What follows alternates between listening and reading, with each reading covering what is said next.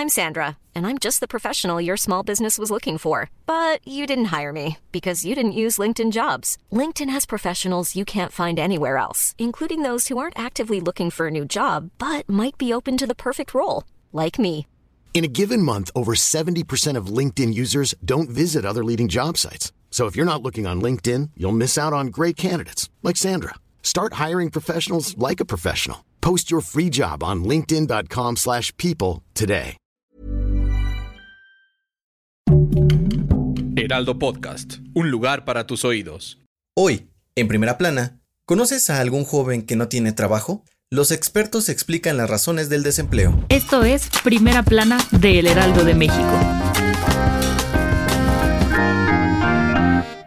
Aunque poco a poco la actividad económica está regresando a la normalidad, tras más de un año de pandemia por COVID-19, el desempleo sigue siendo una de las preocupaciones más grandes en México. De acuerdo con el INEGI, los jóvenes de entre 15 y 29 años han sido los más afectados, pues registran una tasa de desempleo de más del 7%, lo cual se debe a que no tienen mucha experiencia laboral o no cuentan con las habilidades esenciales que piden algunas empresas como saber inglés. En los primeros tres meses del 2021 se registraron más de 400.000 personas activas en busca de trabajo, de las cuales cerca de 200.000 son jóvenes de dicho rango de edad. En entrevista exclusiva para El Heraldo de México, la firma Manpower señaló que la tasa de desempleo no solo se debe a la falta de experiencia y de habilidades, sino también a que muchos jóvenes estudian las carreras más demandadas y el campo laboral suele estar saturado y con pocas oportunidades. Ante esto, dieron a conocer que según sus estudios, algunos de los puestos que más buscan las empresas para cubrir son los de manufactura y producción,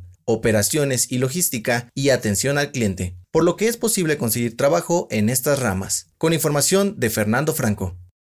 Hoy celebramos el episodio número 100 de Primera Plana, y todo ha sido posible gracias a ti. Sí, a ti que nos escuchas todos los días, muchísimas gracias.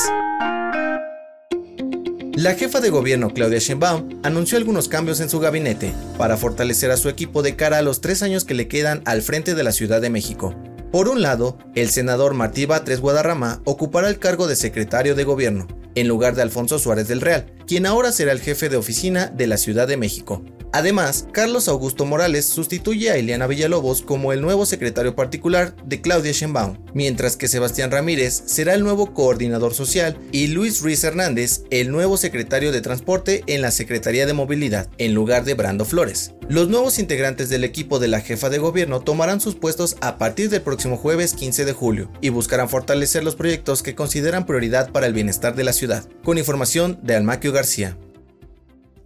En otras noticias, el presidente Andrés Manuel López Obrador anunció en la conferencia mañanera que alista una reforma constitucional en materia eléctrica para mejorar la infraestructura y garantizar la generación de energías en el país. En noticias internacionales, en Cuba miles de personas continúan protestando en las calles en contra de la dictadura de Miguel Díaz Canel, exigiendo vacunas y alimentos ante la crisis política, económica y sanitaria. Y en los espectáculos, las autoridades de Estados Unidos sentenciaron con dos años de libertad condicional al músico y actor Drake Bell. Pagará su condena con 200 horas de servicio comunitario en California, tras declararse culpable por delitos sexuales contra una menor de edad. El dato que cambiará tu día. Hoy se conmemora el Día Mundial del Rock. Esta celebración surgió en 1985, cuando se organizó el festival Live Aid, donde se presentaron artistas como Queen, Paul McCartney y los Rolling Stones, en conciertos simultáneos en Londres y Filadelfia para recaudar fondos y atender la crisis que se vivía en Etiopía por la falta de agua potable y alimentos. Según un estudio realizado por Nielsen, el rock es el género musical más consumido en el mundo con más del 29% de las ventas totales y reproducciones en servicios de streaming en los últimos 20 años. Esto fue Primera Plana, un podcast de El Heraldo de México. Encuentra nuestra primera plana en el periódico impreso, página web y ahora en podcast. Síguenos en Twitter, arroba Heraldo de México, Instagram, arroba El Heraldo de México y encuéntranos en Facebook y YouTube como El Heraldo de México. Hasta mañana.